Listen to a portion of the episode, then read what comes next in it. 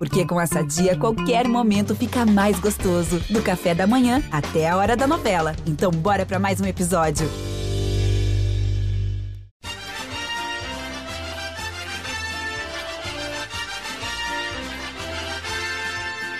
Fala torcedor jaconeiro, nessa edição do GE Juventude a gente fala sobre a projeção da equipe Alviverde para as próximas duas rodadas contra Atlético Mineiro e Atlético Goianiense. E também repercute o resultado positivo contra o Fluminense nesta semana.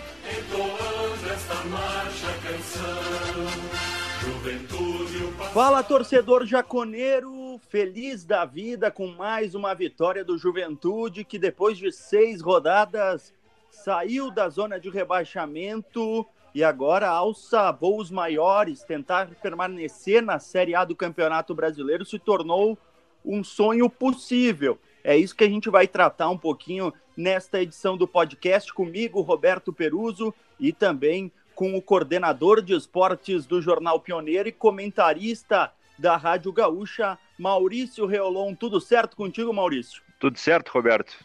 É, realmente é um, é um momento especial do Juventude dentro desse Brasileirão e a gente está aí para conversar, trocar uma ideia sobre esse, essa grande fase do Juventude em um momento fundamental para suas pretensões de permanência na elite. Eu imagino que o torcedor jaconeiro, nem o mais otimista, né, Maurício, esperava que a troca de comando técnico traria resultado tão rápido e o time conseguisse uma série de cinco jogos com invencibilidade no Campeonato Brasileiro, né? É, e, e, eu acho que são duas situações importantes, né? Uma é, é, o crescimento de rendimento da equipe, do desempenho da equipe nesses cinco jogos. E mesmo depois daqueles dois jogos contra Bahia e Ceará, onde ficou uma frustração muito grande, né? Porque o Juventude criou, o Juventude produziu, finalizou mais de 40 vezes nos dois jogos somados, mas não, não, tinha, não saiu de 2 0 a 0, né? E depois daqueles dois confrontos, ficava uma grande interrogação: como que o Juventude vai reagir a isso? Tinha, teve um período de treinamentos interessante, mas tinha pela frente o Inter, que era um clássico. Depois enfrentava uma Chapecoense que já rebaixada, mas que estava roubando pontos de, de, de times importantes da parte de cima. Então, o Juventude surpreende positivamente porque cresceu de produção, cresceu no seu rendimento. O, o Jair Ventura deu uma continuidade ao que vinha sendo feito pelo Marquinhos Santos, eu acho que esse é um ponto importante para a gente tratar também na sequência, mas com ajustes também uh, importantes táticos, ajustes de posicionamento, Uh, alguns jogadores recuperando mais a confiança, outros jogadores tendo mais tempo de, de campo, mais tempo de jogo, e todos esses fatores juntos fazem o Juventude, mesmo com uma tabela bem complicada agora na reta final, chegar muito confiante para alcançar os tão sonhados 45 pontos. Talvez seja um pouco menos, talvez seja um pouco um, um pontinho a mais, mas vai depender muito de, de alguns confrontos diretos que vão ocorrer aí nessas últimas rodadas. É, dentro dessa, desse panorama que o Juventude teve na chegada do Jair Ventura, a maioria dos jogadores, ou quer dizer, todos os jogadores que concederam entrevista coletiva sempre falaram que o principal ponto que o Jair Ventura trouxe para o Juventude, além das movimentações, da mudança de metodologia, foi também a questão de confiança, a questão emocional do time que passou a acreditar possível, e isso dá para ver em todas as partidas quanto a confiança fez com que o Juventude tivesse esse grande momento, né, Maurício? É, é bem por aí. E, e o que eu estava agora há pouco sobre uma continuidade, só para dar dois exemplos de outros times. O Santos fez uma ruptura muito grande, né? Quando tira o, o Fernando Diniz, daí traz. O, antes também tinha o, o, o Roland, com uma ideia de jogo mais propositiva, de lembrando da, da, da origem do Santos, de ser um time eh, mais ofensivo, e traz o Carilli, que é completamente oposto de tudo, de tudo isso. Do mesmo jeito o Grêmio, que tinha o Thiago Nunes e, e traz o Filipão para relembrar que, que, era um treinador, que é um treinador que tem muito prestígio no Grêmio, tem toda uma história, mas tem características completamente diferentes do, do Thiago Nunes na ideia de formatação de equipe. O Juventude não, o Juventude conseguiu no Gerventura ter um técnico que desse continuidade, que não fosse uma, uma ruptura, que, que fosse um, um passo a mais em relação ao Marquinhos Santos, que fazia um bom trabalho, mas chegou no momento de desgaste. Chegou no momento em que ele não conseguia mais uh, trazer uh, de dentro para de fora para dentro do campo aquilo que daqui a pouco era era a sua ideia principal de jogo e se, e se vê o bom trabalho do Marquinhos pelos resultados no América também, onde ele consegue uh, dar, dar sequência ao que antes fazia o Mancini também. Então são exemplos onde a continuidade, mesmo com outros nomes, mas a continuidade em alguns momentos faz bem, desde que haja um entendimento do, do que, que vinha sendo feito e de que forma isso pode ser evoluído. E eu acho que esse é um ponto fundamental. O, o Jair Ventura fez o time do Juventude evoluir em relação ao do Marquinhos, seja por questões táticas, seja por questões individuais, mas eu acho que principalmente no fator anímico, porque mesmo com todas as, as limitações que tem o grupo do Juventude, mesmo com algumas carências técnicas que, que são claras, especialmente ali na, no, no, no setor defensivo, o Juventude consegue se superar e chega a cinco jogos sem perder e sofrendo só um gol. Eu acho que esse é, um, é o principal ponto que chama atenção. Juventude que ali na reta final da, da participação do Marquinhos era um time que sofria muitos gols, foi goleado em duas ou três oportunidades, passou a ser um time mais seguro defensivamente. É, exatamente. Esse ponto da defesa é um ponto que foi muito ressaltado perto do, do período final do Marquinhos Santos, porque nas últimas sete partidas do Marquinhos Santos, se não me engano, foram 15 gols sofridos. E daí o Juventude muda totalmente uh, esse panorama. É um time que sofreu um gol em cinco partidas, e além disso, uh, mesmo nessas cinco partidas, por um tempo, a gente teve o, a dúvida de quem seria a dupla de zaga junto com o Vitor Mendes. O Rafael Foster, que nas últimas partidas não tinha ido muito bem, ou, ou, no jogo contra o Fluminense se mostrou muito bem, foi um dos melhores em campo também. Então é mais uma recuperação que o Jair Ventura tem, uh, tem feito de um jogador que estava contestado pela torcida, né, Maurício? É, eu acho que o, o jogo de ontem, o jogo contra o, contra o Fluminense, é um claro exemplo disso em relação ao Foster. O Foster fez ontem uma das suas melhores partidas pelo Juventude. Uh, ele não é um, um zagueiro que tenha tenha tantos predicados técnicos, mas fazendo simples, o Foster é um zagueiro de Série A.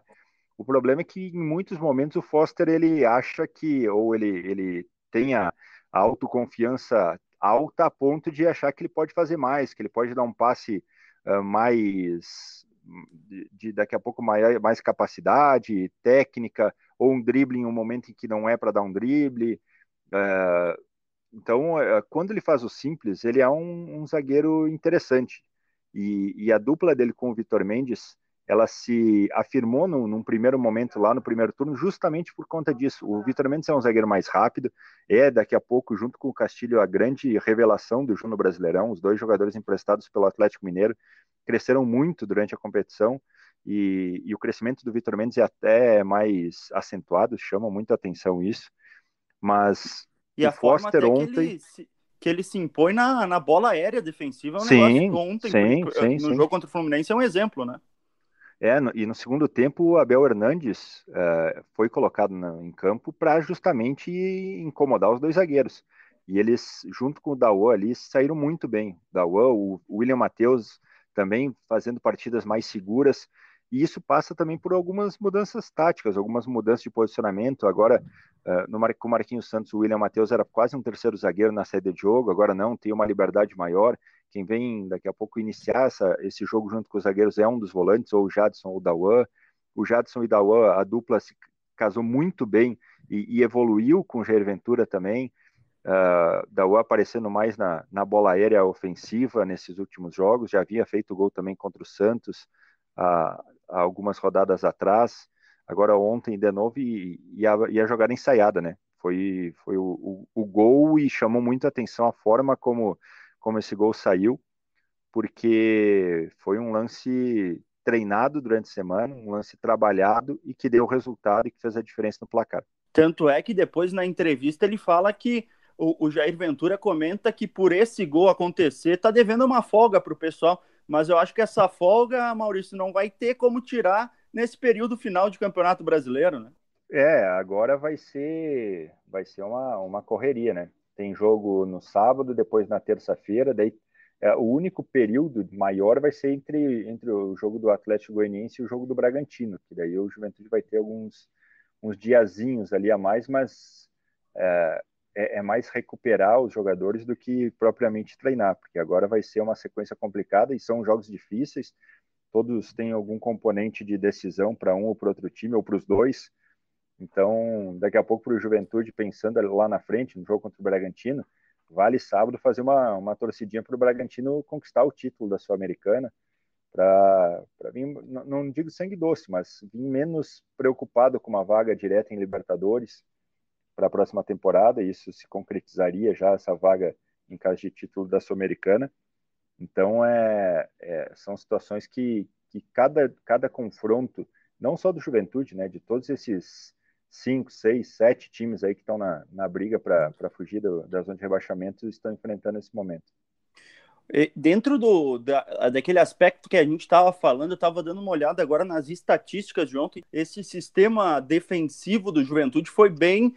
Tem uma estatística aqui que mostra que o Fluminense cruzou 32 bolas, sendo que dessas 32, só quatro conseguiram finalizar, tiveram algum toque do Fluminense. Quer dizer, a maioria, o Juventude teve a supremacia no sistema defensivo.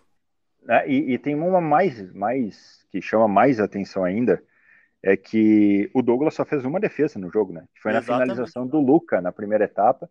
O Luca tentou duas vezes fora da área e, e mandou lá no Mato Sartori, longe do gol, e teve uma finalização de pé esquerdo que foi a, grande, a, a de maior perigo. De resto, o, o, Douglas só fez intervenções em, em duas ou três participações, lançamentos desses lançamentos na área, mas o, o, o, Fluminense não conseguiu infiltrar na defesa do Juventude, não conseguiu trabalhar uma jogada com maior capricho pelo meio campo e colocou o Casares para isso, colocou Arias para isso. É, tinha o Iago Felipe durante quase todo o jogo também sendo esse, esse jogador de finalização de fora da área, fez dois gols contra o, Flamengo, contra o Fluminense na rodada anterior assim, mas o Juventude trabalhou muito bem defensivamente e se no segundo tempo tivesse um, um, um gol ele provavelmente seria do Juventude, que colocou bola na trave, criou pelo menos mais duas ou três chances aí de contra-ataque na reta final. Então, foi uma vitória com placar mínimo, mas uma vitória segura e de um time que foi, foi bem melhor do que o adversário. Outro detalhe que eu queria abordar, abordar contigo é a questão do Juventude que contra o Ceará, contra o Bahia e também até mesmo contra a Chapecoense, foi um time que teve mais a posse de bola mas no jogo de ontem, o Fluminense acabou com 66% da posse de bola. Mostra também que o trabalho do, do Jair Ventura não é só de um time com a bola, mas também um time que sabe ser reativo, como era o Juventude do Marquinhos, né? É, eu, eu acho que essa, essa situação é, é, bem relativa, né? Em alguns jogos, eu acho que até o time do Marquinhos Santos não era tão reativo. Em alguns jogos, ele, ele buscou propor o jogo. O jogo contra o Cuiabá em casa, na, na, no, na, na primeira partida do retorno, para mim foi de um juventude muito propositivo, só que não, não conseguiu ser eficiente. Pô, o Cuiabá chutou duas vezes ao gol e fez dois gols e venceu a partida. Mas era um time que tinha características diferentes. Eu acho que esse é um, é um ponto. Era um time que, uh, em alguns momentos, tinha o Castilho como um segundo volante. O, os laterais do Juventude, em boa parte do, do período do Marquinhos Santos, eram laterais extremamente defensivos, pouco passavam do meio campo, especialmente o Michel Macedo. E, e mesmo o próprio Michel Macedo tem se mostrado mais ofensivo com a chegada do Jair Ventura, com uma ideia de daqui a pouco o Jadson dar uma cobertura maior pelo, pelo lado direito, uh, tendo o sorriso de um lado muito espetado e, e ofensivista, ter o, o Michel Macedo como essa alternativa pelo outro lado e não um atacante, ter o ou Wesley ou Wagner sendo um jogador que sai da direita para o meio. Então são todas alterações e, e, e, mudanças pequenas, táticas, que fizeram o Juventude ser, ser mais forte nesses jogos. Isso garante alguma coisa agora para a reta final? Provavelmente não, e, e, continuará sendo difícil a permanência do Juventude na Série A. Mas ter uma sequência dessas nesse momento do campeonato dá muita confiança, pensando principalmente no, no, nos adversários diretos. O Cuiabá, que vinha num momento delicado. Se ontem não vence o Inter, uh, ia estar tá ainda mais, mais, ainda mais nessa briga. o São Paulo da mesma forma ontem respirou com a vitória contra o Palmeiras, mas especialmente o Atlético Goianiense e o Bahia, que tem um jogo muito importante com, com o esporte, são, são dois adversários que é bom o Juventude dar uma secada e ficar de olho, porque principalmente o Atlético Goianiense tem um confronto direto na terça-feira e esse confronto pode ser determinante aí para a sequência do campeonato. É, e o detalhe é que uh, se encaminha para disputa entre essas três equipes, talvez o Grêmio, dependendo da arrancada, mas o Atlético Goianiense também enfrenta o Bahia. Então é um jogo que, se daqui a pouco o Juventude consegue somar pontos contra o Atlético Goianiense, são pontos também que o Bahia ou, ou, e Atlético Goianiense vão dividir lá na frente e isso vai dar uma tranquilidade maior para o Juventude. É, e, e, claro, se o Juventude pontuar contra o Atlético Mineiro, é um resultado fora do comum, como foi contra o, como foi contra o Flamengo aqui no Alfredo Jaconi na ida, e ficou muito perto até do próprio Atlético Mineiro, né? No Jaconi, vai lembrar que o Juventude abriu o placar e levou a virada já nos acréscimos, né? Aqui no Alfredo Jaconi. Se conseguir pontuar no Mineirão é sensacional, mas se acontecer uma derrota, o jogo da semana para o Juventude passa a ser o do Atlético Goianiense.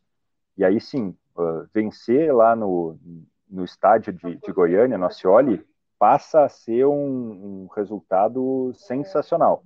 Uma vitória em Goiânia praticamente encaminha a permanência do Juventude na, na elite na próxima temporada. É, e o Juventude que para esses dois jogos, né, Maurício, não conseguiu, mesmo com o esforço, da direção, ter aquela ideia de ter voos fretados, até pelo custo que isso teria para o clube, mas com isso o, o clube, os jogadores sofrem um desgaste um pouco maior, né? É, tem, tem a questão de desgaste, e agora essa, essa reta final vai ser assim para o Juventude. Tem os times do Nordeste também sofrem com isso em muitos momentos da competição. A gente mora no, vive num país que é, que é muito grande, né? As dimensões territoriais são, são bem diferentes, por exemplo, do, dos campeonatos europeus, dos países europeus que têm toda uma, uma logística diferente de transporte, inclusive, mas Aqui, se o, o, calendário é apertado e a logística é, é bem mais delicada. Então, o Juventude uh, passou a quinta-feira uh, viajando praticamente para treinar na sexta-feira no CT do Cruzeiro e no sábado ir para o jogo.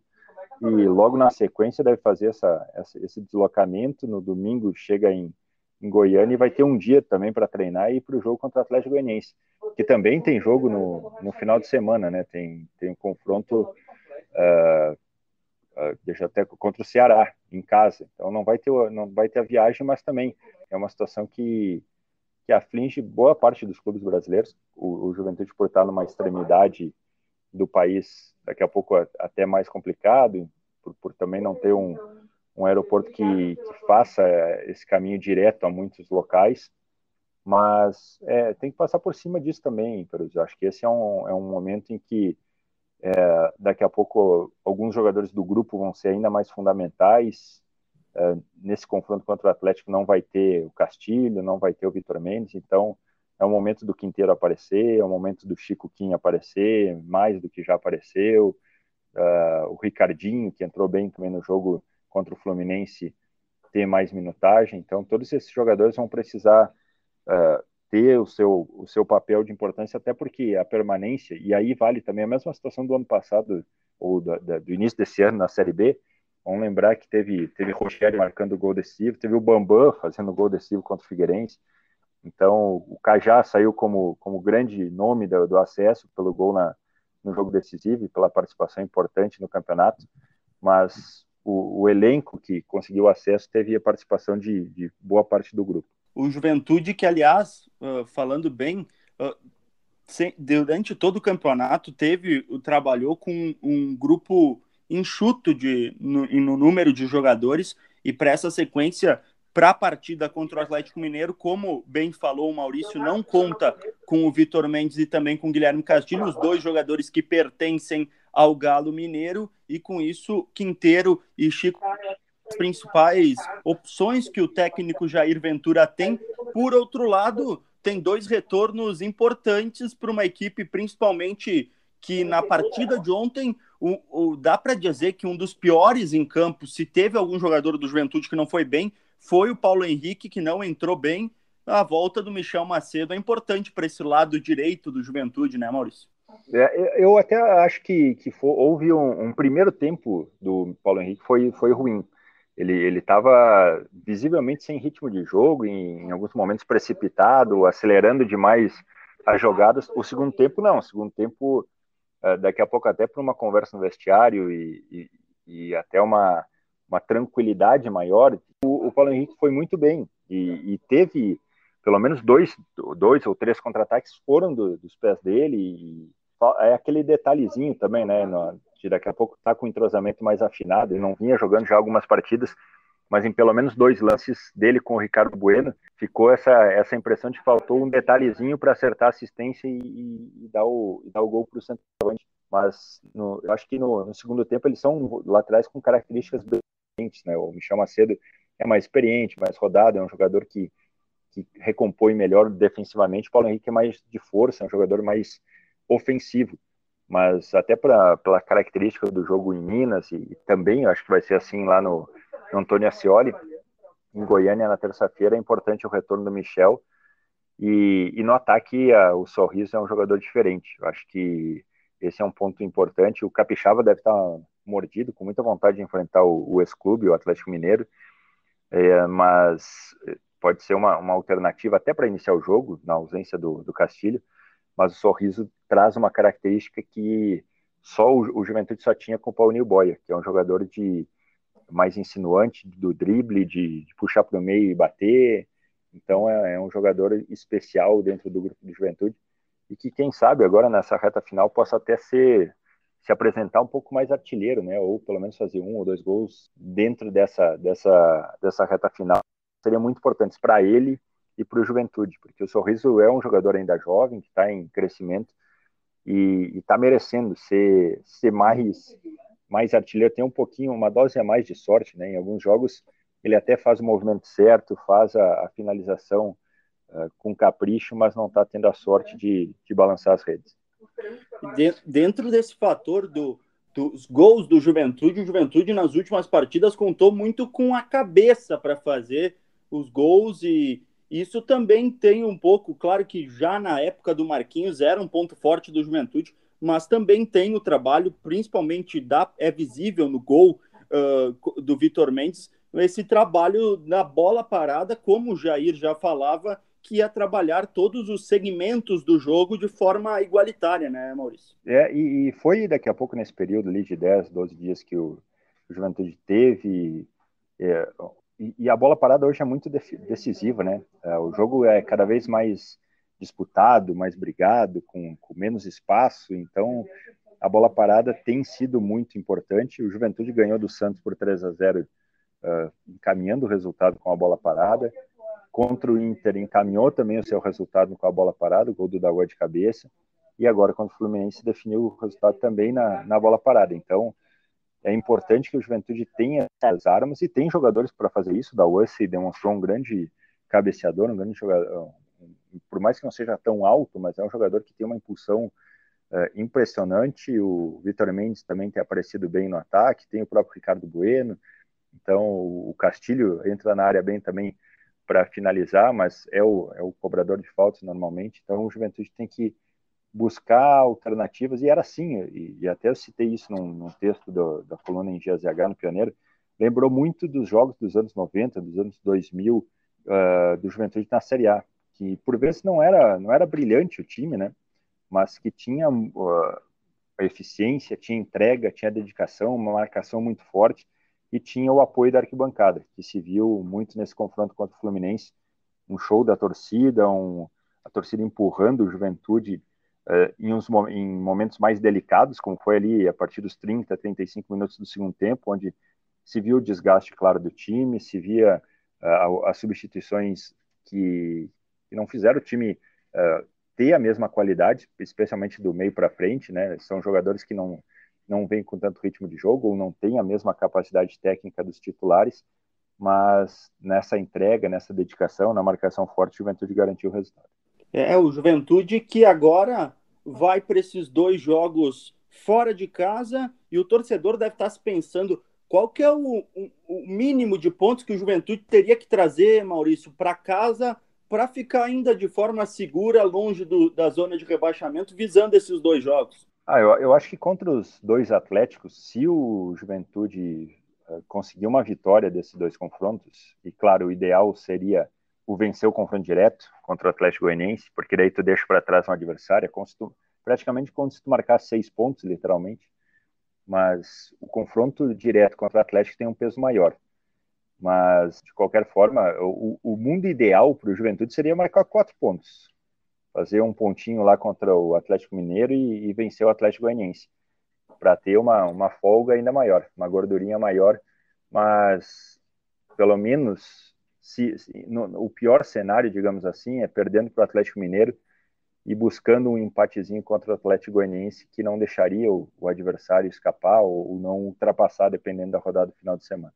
É, esse é o cenário do Juventude que depois enfrenta o Bragantino e o Juventude que deve entrar em campo no final de semana com Douglas, Michel Macedo, Quinteiro, Rafael Foster, William Matheus, Dawan Jadson, Chico Kim. A permanência do Wesley no time titular ou tu acredita que o Wagner pode voltar a ser titular dessa equipe, Maurício? É, eu, eu acho pouco provável que os dois atuem juntos, mas eu acho que o Wesley hoje é o titular e o Wagner é, é a primeira alternativa para a função. E também não, não surpreenderia, até pela característica do jogo uh, contra o, o Atlético Mineiro, que o Ricardinho possa ser esse jogador na vaga do Castilho, ou mesmo uma manutenção do, dos três atacantes, para dar uma força maior de, de marcação pelos lados do campo, né? Vale lembrar que uh, com Capixaba de um lado e o Sorriso do outro, tu tens como, como daqui a pouco uh, organizar melhor a marcação em, Guga e Arana, ou Mariano e Arana, que são dois, dois laterais extremamente ofensivos, que têm uma, uma capacidade técnica muito grande, são jogadores de, de passagem de seleção brasileira, e passa muito por esses dois jogadores a, a força do, do Atlético Mineiro na sua criação. É, e no ataque essa, tem essa opção que o Maurício falou, de dois atacantes com Ricardo Bueno e Sorriso, ou a manutenção do Capixaba jogar com três atacantes. Esse é o Juventude, que atualmente é o 15º colocado, com 39 pontos. A projeção aumentou, chega em 45, 46 pontos, mas o Juventude surpreendeu as expectativas com o Jair Ventura e somou 11 pontos nos últimos 15 disputados. Maurício, te agradecer pela presença, muito obrigado pelo papo e esperar que na próxima edição, na semana que vem, o Juventude possa ter conquistado de 3, 4 pontos nessa excursão pelo sudeste e pelo centro-oeste do país. Isso aí, isso aí é um momento decisivo para o Juventude no Brasileirão. Restam é, seis rodadas aí para definição de, de título, de competições internacionais e também para o grande desfecho que interessa ao Juventude para sair do Z4 e certamente esse resultado contra o Fluminense foi muito importante nessa caminhada, que não está decidida, mas pelo que tem mostrado o Juventude nessas últimas rodadas, tem totais condições de permanecer na, na Série A.